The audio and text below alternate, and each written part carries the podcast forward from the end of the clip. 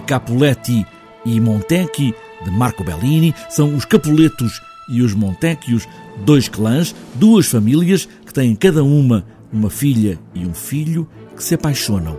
Histórias antigas de guerras e mortes separam estas duas famílias e não aceitam que estes dois filhos se casem. É precisamente aqui que Shakespeare vai buscar Romeu e Julieta e é aqui que Bellini vai compor a mais bela música do bel canto. Nesta versão, o barítono Luís Rodrigues é uma das vozes. É verdade que isto é inspirado na novela da Renascença, de, que narra a história dos amantes infelizes de Verona, e felizes porque as suas famílias não se entendiam, das famílias importantes, uh, os Capuletos e os Montecchios.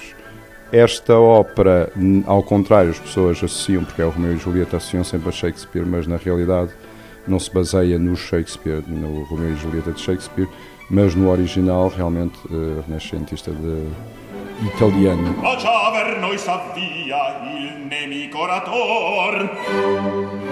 Bellini vai buscar os seus libretistas, vão buscar então esta esta história, esta da rivalidade entre Capuletos e Montecas e, e portanto a, a história chama-se não Romeu e Julieta, mas Capuletos e Montecas.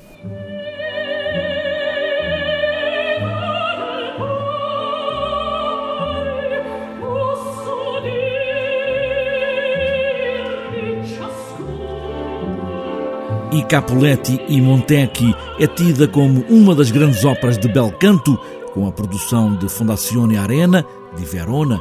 Fala-se muitas vezes que estes são os amantes de Verona e também o Teatro La Fenice, exatamente o mesmo lugar, o mesmo teatro onde esta ópera estreou em 1830 as áreas magníficas e a voz marítimo faz aqui as ligações e os recitativos. São papéis mais, tanto o meu como o do Lourenço, são papéis um bocadinho mais, se quiser, mais teatrais, menos líricos. Duas famílias que não aceitam o amor da filha e do filho, dos Capuletos e dos Montecchios, as últimas 24 horas destes amantes que acabam por morrer, no final, é o amor no fundo que tudo vence, menos a morte.